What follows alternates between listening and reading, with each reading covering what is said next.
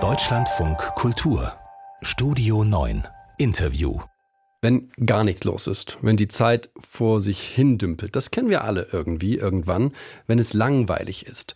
Aber Langeweile ist nicht gleich Langeweile, sagt die Soziologin Silke Ohlmeier. Langeweile ist politisch, so heißt ihr Buch, das heute erscheint.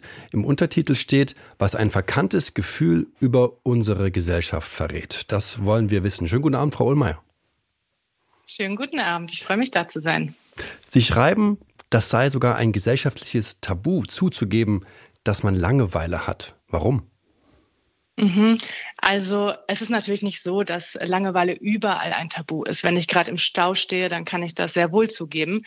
Aber zum Beispiel bei der Arbeit ist es oft sehr schwer zuzugeben, dass man Langeweile hat, weil das so entgegen der Normen der Leistungsgesellschaft steht. Und genau das, das möchte ich da einfach zeigen und in Beispielen, ähm, genau. Aber das heißt, Langeweile haben und etwas langweilig finden, das ist ein Unterschied?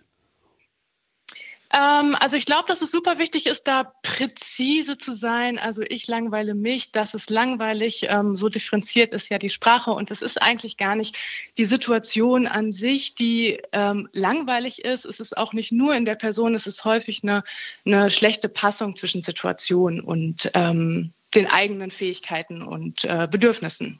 Das heißt was? Eine schlechte Passung? Eine schlechte Passung, was ist das?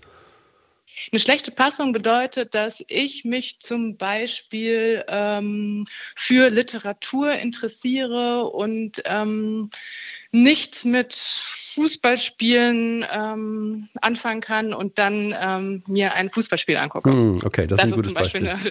Jetzt habe ich es hab verstanden. Sie sagen, Langeweile ist aber sogar politisch. Wann ist Langeweile politisch?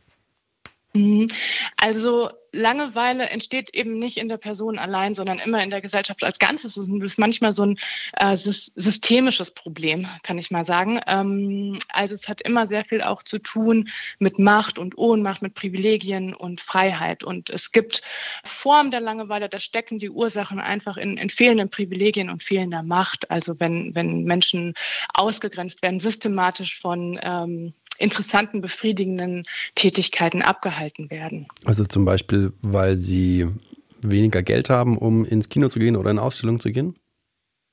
Genau, also das ist, äh, das wäre ein gutes Beispiel dafür, dass ähm, ja, wenn ich arm bin und nicht an der kapitalistischen Gesellschaft teilnehmen kann, dann kann diese Diskrepanz durchaus Langeweile erzeugen. Oder ein ganz plakatives Beispiel ist auch die Langeweile bei geflüchteten Menschen, wo einfach der Bewegungsradius begrenzt ist und ähm, der Zugang zur Arbeit nicht möglich ist, generell zu sinnvoller Beschäftigung schwer ist und gesellschaftliche Teilhabe kaum möglich ist und die Zeit mit Warten verbracht wird. Ne? Und dann bringt es irgendwie nicht so äh, zu raten, ja, dann ähm, mach doch das Beste aus der Situation. Da brauchst dann einfach andere politische Strukturen, um dieser Langeweile beizukommen. Das heißt, man müsste dann auch politisch tatsächlich Lösungen herbeiführen dafür. Aber das wären ja dann sozusagen gleich die ganz großen Fragen, wenn wir jetzt beim Thema Geflüchtete sind.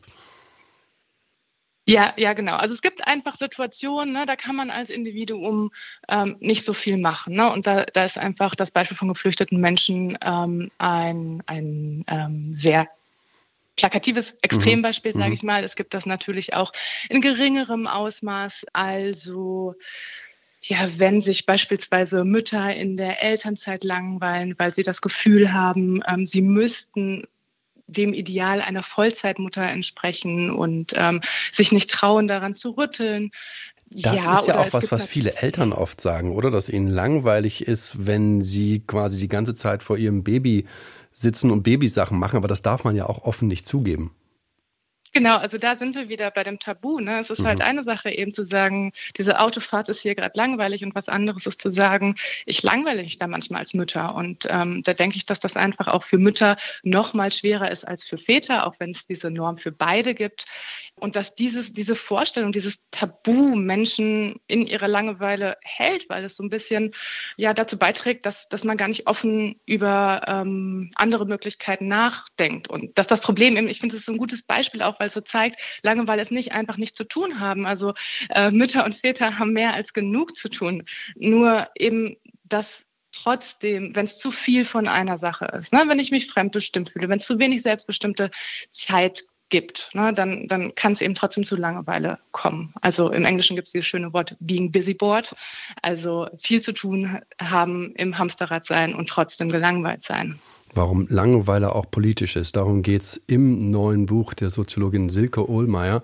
Langeweile ist politisch, heißt es, was ein verkanntes Gefühl über unsere Gesellschaft verrät. Wir haben hier im Deutschland von Kultur über die Langeweile gesprochen und die Unterschiede, die es gibt. Vielen Dank.